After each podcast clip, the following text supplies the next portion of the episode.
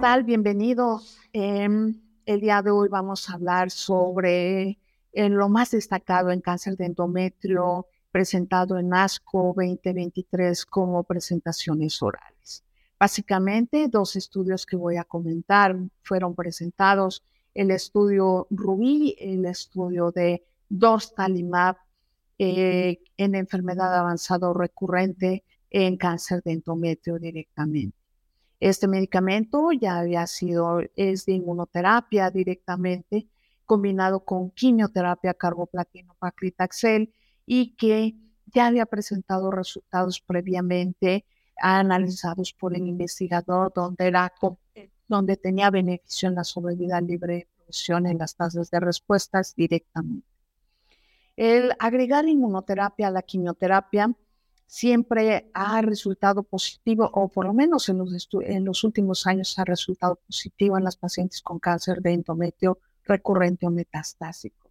El estudio Rubí analiza 494 pacientes directamente y que en estas 494 pacientes iban a ser divididas en dos grupos directamente.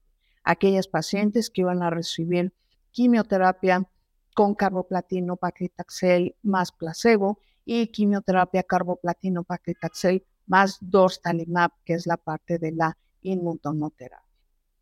Es un estudio positivo completamente en, en la sobrevida libre de progresión, ya había sido reportado por el investigador utilizando los criterios de RECIS directamente y que la población más beneficiada era la que tenía deficiencia del misma repair y, e inestabilidad microsatelital alta. El beneficio había sido reportado y ahora este análisis presentado del RUBI en ASCO 23 fue por un comité independiente para saber si los resultados comentados previamente por el investigador eran positivos y fueron positivos. Eran pacientes en etapa clínica 3 o 4, 50% recurrente y 50% enfermedad metastásica directamente fueron eh, clasificados eh, para em, eh, la edad, por supuesto, el estado funcional, la deficiencia del mismo RIPERT y la inestabilidad microsatelital alta. El beneficio fue en sobrevida libre de progresión, ya por el comité investigador directamente, dando un HR con amplio beneficio para, para el, el uso de quimioterapia más inmunoterapia con Torstalimab.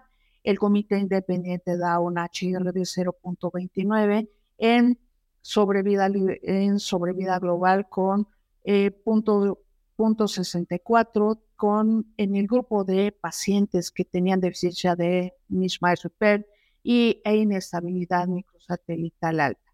El dato previamente dado por el investigador era con un HR de 0.28, prácticamente muy similar y coincide con lo, que había sido publicado en este grupo de pacientes. La concordancia entre el investigador y el comité independiente aprueba el uso en beneficio de la sobrevida libre de progresión, el uso de dostarlimab más quimioterapia comparado con placebo más quimioterapia. Beneficio de 83% en la supervivencia libre de progresión cuando damos dostarlimab contra placebo 78.5%.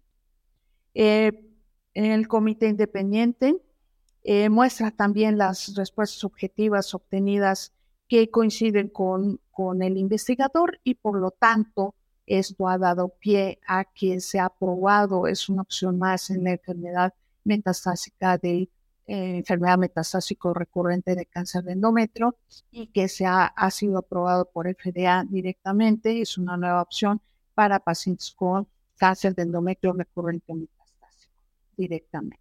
El segundo estudio presentado fue la combinación de cambrelizumab con apatinib directamente, la combinación de inmunoterapia con un antiangiogénico directamente y este es un estudio fase 2 que fue presentado vía oral. El estudio es el CAP04 y que se comenta que las pacientes con cáncer de endometrio tienen una alta probabilidad de desarrollar recurrencia, sobre todo cuando son diagnosticadas en enfermedad localmente avanzada. Este, está la combinación de un anti-PD1 con un inhibidor selectivo del factor de crecimiento del endotelio vascular. Dos, directamente, que es el apatinib. Y es un estudio de etiqueta abierta de un solo brazo, eh, utilizando cambralizumab 200 miligramos IV cada dos semanas, apatinib 250 miligramos oral, un ciclo de cada cuatro semanas hasta progresión o toxicidad en enfermedad metastásica. La tasa de respuestas medidas por RECIST son sumamente altas, una tasa de respuestas de 44.4%, la duración de la respuesta de 9.9 meses y que son pacientes que habían recibido ya una, más de una línea de tratamiento para la enfermedad recurrente o metastásica. Entonces, las tasas de respuesta son sumamente altas en ese sentido. En la tasa de control de la enfermedad, reportada como 88.9, con dos respuestas completas, lo cual también hace, hace pensar que es, es una que pudiera tener resultados positivos más adelante. La supervivencia libre de progresión fue 6.4 meses y evidentemente todo lo nuevo tiene un costo y el costo es la toxicidad. La toxicidad es una parte importante tiene elevación de transaminasas, puede, producir hipoglucemia, hipertensión, aumento de la bilirrubina y reacciones cutáneas. La mediana de sobrevida libre de progresión 6.4 meses, la mediana de sobrevida global, recordemos que es un solo brazo, es un estudio de etiqueta abierta. Y la mediana de sobrevida global fue de 21 meses. Es un estudio que evidentemente es un fase 2, requerimos de mayor información para ver si esto progresa a un estudio fase 3 positivo como una opción más en el tratamiento de las pacientes con cáncer de endometrio recurrente o metastásico que han fallado a una o más líneas de quimioterapia previamente. Muchas gracias.